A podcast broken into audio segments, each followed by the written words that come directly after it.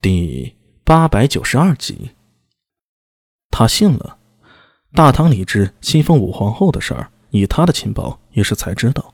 顺便，自然也打听了这位新皇后身边的人脉情况。这其中最令人关注的，便是一个叫苏大为的不良帅了。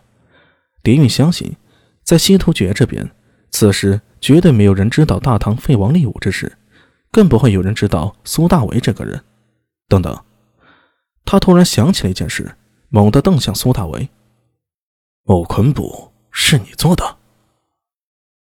在他收到的情报里啊，越过金山奇袭木昆部的堂将姓苏，他原本以为是苏定方的子侄，但是刚才听苏大为所说，他突然意识到了，是我。苏大为点了点头，拉过一张胡凳，在蝶云面前大马金刀的坐下。现在我们。可以好好谈一谈了。你想谈什么？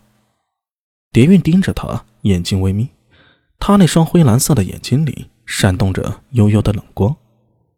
咚咚咚，偌大的营垒中响起了阵阵鼓声，鼓声响彻天地。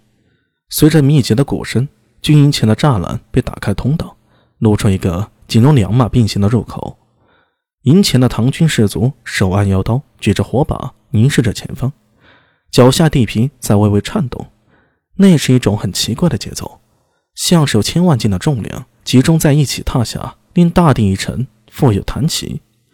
耳中听到一阵细碎的蹄声，而后于黑暗中看到一支轻骑向着营门行来。回歌部奉命前来，听从大唐调遣。为首一员身形彪悍的胡将在马上拱手扬声道。唐军大营中，苏庆杰带着一支疑兵从中走出，先向胡将还礼问候，而后疑兵分为两边，手持唐仪刀向来将道：“大总管已经酒后了，请随我来。”这个时代，大唐乃是天下共主，大唐皇帝称天可汗，这个称号从李世民开始继承在了李治身上，如今大唐国乃是上升期。从中原一直到西域，到波斯，视线所及处皆传颂天可汗之名。在金山北面燕然都护府的范围内，大唐能召集到的仆从军，并不比西突厥沙伯罗可汗弱。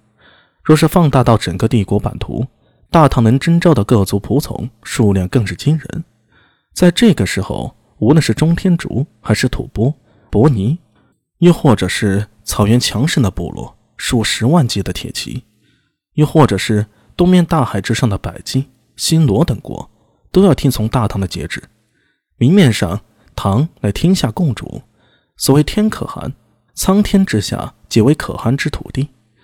有敢犯唐之天威者，遣一员大将征召仆从军，便能灭其国。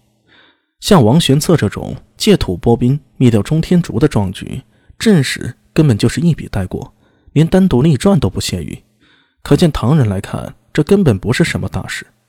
后世之人还能从倭国人的传记小说里知道大唐有这么一位猛人，而在史书中没有记录的地方，似王玄策这种还有许多。木昆部酋长大帐中，苏大为与蝶韵还在无声地注视着对方。人与人之间的较量，可以是肉体上的，也可以是精神层面的。苏大伟与蝶韵此时像是在进行一场新战，双方开口都极为谨慎，在不断的揣摩对方的心理，以求利益最大化。这是一场谈判，一种无声的较量和博弈。其微妙处在于，苏大伟知道蝶韵是李治在西突厥内的眼线，但他不知道两人之间到底有什么样的协定，如何划分利益。而苏大为自己，严格来说，并不算是李治的人。他是武媚娘的人，但他并不代表李治。蝶韵呢，也琢磨到这一点了，所以并没有急着表态，而是反问苏大为想谈什么。潜台词就是：你能给我什么？开出你的条件，我可以考虑是否答应。苏大为脑海中急转，暗自分析蝶韵这个人。他是不良帅，擅长断案。要断案呢，就得懂看人。蝶韵这个人。无疑是极为自私的，他有着突厥人的本色，见利忘义，涉及到自己的利益啊，他不惜出卖阿什纳赫鲁，甚至整个西突厥，在他眼里也只是拿来谈判和交易的筹码。同时，他又深谙大唐的文化，懂得唐人的思维，这是一个矛盾混合体，融合了唐人的智慧与突厥人的贪婪。想要让他配合自己啊，须得诱之以利，或者临之以武。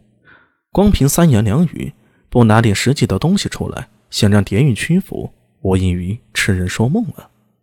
对于蝶韵来说，能打动他的是什么呢？